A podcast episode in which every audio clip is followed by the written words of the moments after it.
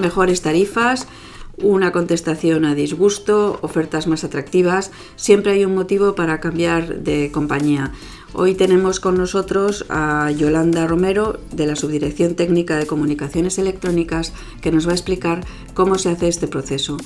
Hola Yolanda. Hola Mar, Y también nos acompaña Sonia Maldonado. ¿Qué tal? ¿Qué tal, Sonia? A ver si somos capaces de explicarlo.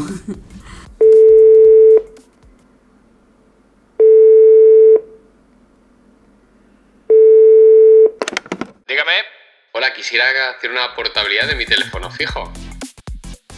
Yo le quiero preguntar una cosa que aquí en esta casa, en la CNMC, se habla con mucha naturalidad, pero no todo el mundo conoce. ¿Qué es eso de la portabilidad? Pues la portabilidad es lo que aquí denominamos el cambio de operador para el servicio telefónico. Digo el servicio telefónico porque la gente normalmente asocia portabilidad a mi cambio de operador para todos los servicios que tengo, es decir, telefonía fija, telefonía móvil y banda ancha, o sea, acceso a Internet. Y sin embargo, lo, que, lo único que nosotros regulamos es la portabilidad o cambio de número telefónico tanto en portabilidad fija, ¿no? el número fijo, como en portabilidad móvil, el número móvil. Digo esto porque, por ejemplo, si una persona eh, solo tiene acceso a Internet en su casa y no tiene línea fija y se quiere cambiar de operador con otra compañía, eso para nosotros no es una portabilidad. Se puede cambiar a otro operador, pero tendrá que darse de baja de su operador actual, porque no hay una línea fija dentro de, su, de, sus servicios. ¿De acuerdo? Yolanda, esto es un cambio de cultura porque tradicionalmente la gente era absolutamente fiel a su compañía. ¿Y ahora la gente por qué se cambia? La gente se cambia pues porque quiere pues nuevas tarifas, por ejemplo. Generalmente ese es dentro de las causas eh, que llevan a la gente a cambiarse de compañía, eh, la principal es el precio, obviamente, ¿no? las condiciones económicas del, del nuevo operador. Y evidentemente también eh, ahora con la llegada del acceso a Internet ¿no? en todas las casas, de la banda ancha, pues la gente pues cada vez es más sensible ¿no? a, las tarifas agrupadas de varios servicios, ¿no? que te llevas la línea fija, el acceso a Internet y la línea móvil también, o varias líneas móviles incluso familiares. Y además pues puedes tener acceso a otros servicios como televisión o cosas así. Aquí, Yolanda, es donde viene igual no el problema, pero igual la, complicación, ¿no? Cuando queremos hacer una portabilidad eh, que no solamente es de la línea fija, sino que tenemos también internet o la tele o los móviles, mm, porque todos sabemos de compañeros, de gente que ha tenido algún problema. Me he quedado sin internet, cuántos días han tardado. Mm, explícanos un poquito, antes de hacer eh, esta portabilidad, a, un nivel de tiempo, que seguro que eso a todo el mundo le interesa. ¿Cuánto se tarda más o menos? Bueno, si, em, por ejemplo, vamos a hablar de un caso normal, ¿no? Digamos que yo tengo en mi casa eh, contratado pues acceso a internet y línea fija, ¿no? Y también una línea móvil, ¿por qué no? Y me quiero ir con todo a otra compañía, ¿de acuerdo? Y eh, yo tengo, por ejemplo, uh, cobre, ¿vale? ADSL. Y me quiero poner fibra con mi nuevo operador. ¿Qué pasa? Que eh, si no tengo una fibra instalada en mi casa, entonces habrá que añadir ese tiempo de instalación de la fibra. Puede que ya esté, que llegue hasta abajo de la casa, digamos, ¿no? Pero no me falte solamente llegar hasta lo que es mi domicilio. O puede que no llegue un operador de fibra. O sea, ahí puede haber diferentes casuísticas. Entonces, si ya tengo fibra instalada, que llega hasta mi casa, la portabilidad ¿no? es muy rápida. O sea, normalmente, pues imaginemos que yo la pido un lunes, ¿de acuerdo? Lo que es el tiempo de la portabilidad, de procedimiento entre los operadores, el miércoles ya podría estar hecha ese cambio de operador efectivo. Caramba, qué rápido. Es muy rápido. Pero si no tengo esa fibra instalada o, por ejemplo, el nuevo operador necesita de un servicio mayorista, es decir, no tiene fibra propia o, bueno, puede ser también cobre, ¿no? O sea, todavía hay cobre. Y no es propio y tiene que pedir a otro operador de infraestructuras que le provea la, que le ponga los medios técnicos para que te puedas ir a la nueva compañía. Correcto. Entonces hay que contar ese tiempo extra. Que ese tiempo nosotros no, no, contamos dentro de lo que es el procedimiento de portabilidad, porque la portabilidad para nosotros es solo portabilidad numérica. Pero sí que se tiene en cuenta para el tiempo total de usuario, claro. Porque de alguna manera lo que nosotros hacemos es vigilar para que una compañía no retenga indebidamente al pobre cliente que ha decidido ser infiel e irse a otro lado. Exactamente. Nosotros posibilitamos que en los procedimientos que tiene que haber entre los operadores sea posible facilitar ese cambio. ¿no? Entonces, ¿puede haber rechazos de portabilidad en ocasiones? Sí, por ejemplo, cuando eh, la identidad del cliente ¿no? Eh, no corresponde con la línea telefónica. Pues porque, oye, quizás eh, pues no has dado bien eh, el número y puede haber un error, ¿no? Y claro, no vas a cambiarle el número telefónico de otra persona que no corresponde, ¿no? Entonces, hay una serie de, de verificaciones que se deben de hacer, ¿no? Pero deben de ser las mínimas posibles. Todo esto son cosas que nosotros regulamos en esos procedimientos para facilitar ese cambio, ¿no? Y para intentar que las denegaciones sean las menores posibles. Porque siempre lo- nuestra idea final o nuestro objetivo final es proteger al consumidor y, dar, y garantizar la libertad que tiene para elegir su compañía, ¿es así? Correcto. ¿Y cómo me puedo cambiar? Lo puedo hacer porque a todos nos llaman por teléfono, te bombardean a todas las horas con ofertas. Lo puedo hacer por teléfono, lo puedo hacer por internet. Viene una persona a mi casa.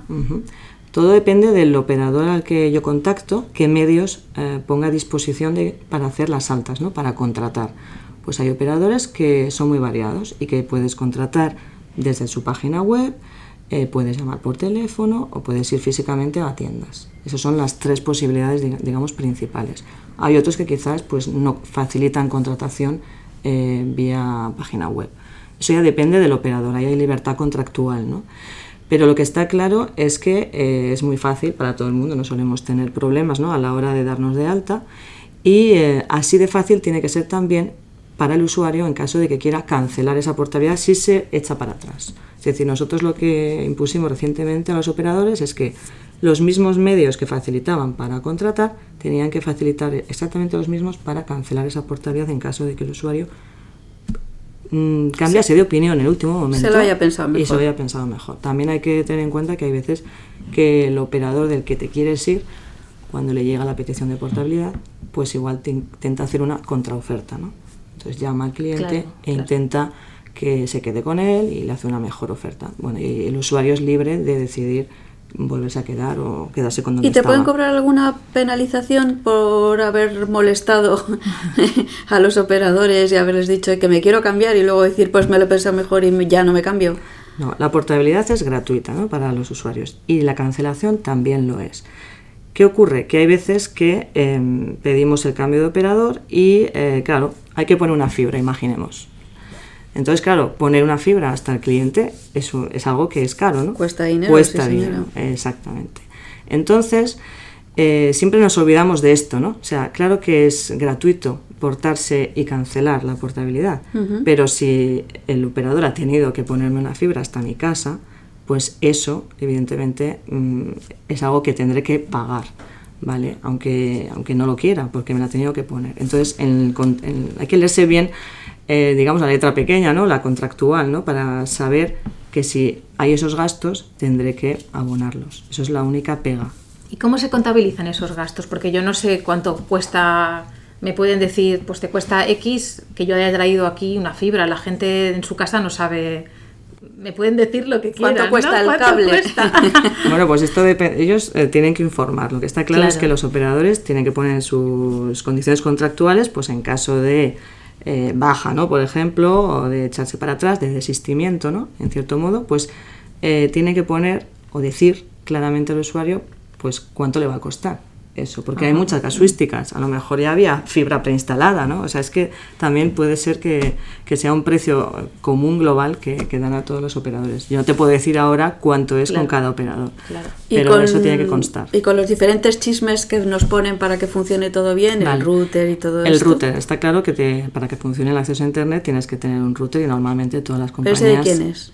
Ese normalmente es de las compañías telefónicas. Es raro se- los casos en los que pones tú el router propio. Hay casos también, pero la mayoría de veces nos lo da la compañía nueva. ¿no? Entonces, ¿qué pasa? Que ese router generalmente está en régimen de alquiler y tenemos que devolverlo cuando ya no queremos estar con ese operador. Y no hay que olvidarse de devolverlo, porque si no, en la última factura que nos va a llegar, pues nos van a cobrar ese router porque no lo has devuelto y forma parte de- del servicio que ellos te han prestado. Entonces, simplemente hay que devolverlo. ¿Te lo cobran como si lo hubieras comprado?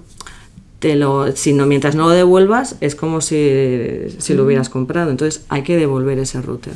Normalmente suele ser fácil la devolución, o vas a una tienda, o incluso hay veces que vienen a casa, ah, hay un servicio de recogida. ¿no? Esto ya depende un poco de- del operador. Siempre hay que mm, ver un poco estas cosas para que el usuario no se vea Claro. un poco pues, sorprendido. ¿no? Son cosas que a veces no te explican bien.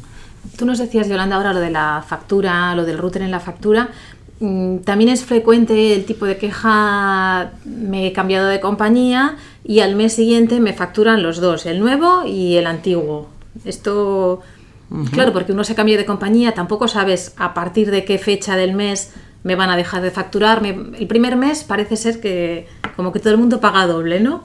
Vale, eh, claro, el nuevo operador pues enseguida pues, eh, te va a facturar evidentemente desde el día en que ya te presta servicio. ¿no? ¿Qué pasa? Que te recibes la última factura del operador con el que estabas. Claro, en esa factura que vendrá, pues eh, las últimas llamadas, el, último medio mes, depende que, de, de cuándo te hayas cambiado, del servicio de acceso a Internet que tenías contratado con, con ese operador. Y aparte, pues este tipo de cosas, ¿no? Si no has devuelto el router antiguo, te pueden venir con un con el coste ¿no? Eh, correspondiente, que tiene que ser proporcional, obviamente, porque esto sí que está también un poco... Hay una, mm, hay una ley ¿no? que protege a los consumidores y que especifica también que el- todas estas cuotas ¿no? de baja tienen que, mm, no tienen que ser eh, desproporcionadas. ¿no? Entonces se entiende que no te pueden cobrar el router entero tampoco, o sea, tendría que ser un, un pago proporcional ¿no? Y- por el servicio. ¿Hay mucha gente que se cambia de, de compañía? Hay mucha gente, sí, sí, muchísima gente. Tenemos datos y, por ejemplo, en lo que es portabilidad fija, ¿no? línea telefónica fija, pues eh, estamos del orden de entre 175.000, 225.000 cambios mensuales de, de operador. Caramba, gestionar Y eso en móvil, y en móvil más aún. En móvil estamos, hay meses que estamos en 800.000 cambios de operador. ¿Y hay muchos problemas? A pesar de que hay tanta gente. Pues realmente no hay tantos, hombre. Evidentemente, cuando le toca a una persona, eh, Sí. dirá, oye, pues Es esto, esto no funciona, ¿no? ¿Qué pasa aquí? Pero si nos damos cuenta, eh, yo creo que aquí, los que estamos aquí reunidos, todos nos hemos cambiado alguna vez de operador, ¿no? Y no, ma- y no una, sino más de una, quizás. Sí, sí, seguro. ¿Qué problemas puede haber? Los problemas que puede haber es a veces haya un retraso en la portabilidad, pues justamente porque haya habido un problema al dar los datos. ¿no? Esta es la causa mayoritaria de rechazos de portabilidad, es debido a, a falta de correspondencia entre el número telefónico y la persona, ¿no? que es. Eh, otras posibles causas, pues que el número, por ejemplo, esté dado de baja, o sea, que, que haya habido un problema con ese número en, en la red del operador. Cosas así un poco ya más técnicas, pero generalmente si no, el cambio se debe de producir. Y si tienen problemas, ¿cómo se pueden dirigir a nosotros? Eh, los problemas de usuarios eh, obviamente se canalizan a través de los operadores haciendo reclamaciones y si no surten efecto, pues siempre tienen la opción de ir a, a la oficina de atención al usuario de telecomunicaciones, que es quien canaliza todas las reclamaciones de usuarios vinculadas pues, a servicios de, de comunicaciones electrónicas. Y entonces bueno, ponen una queja y, y ellos resuelven sobre esa queja. Pues muchísimas gracias, Yolanda. Yo creo que esto es muy importante. Hay sectores que están empezando y que en el ámbito de la telefonía es un punto de referencia de la agilidad que tiene el mercado. Me- estoy pensando en el sector eléctrico y en el sector gasista, que empiezan a producirse ese tipo de cambios y los tienen como referencia, nos tienen como referencia al ámbito de las telecomunicaciones. Muchísimas gracias por ayudarnos a entender un poco mejor cómo funciona todo esto. Muchas gracias a vosotros.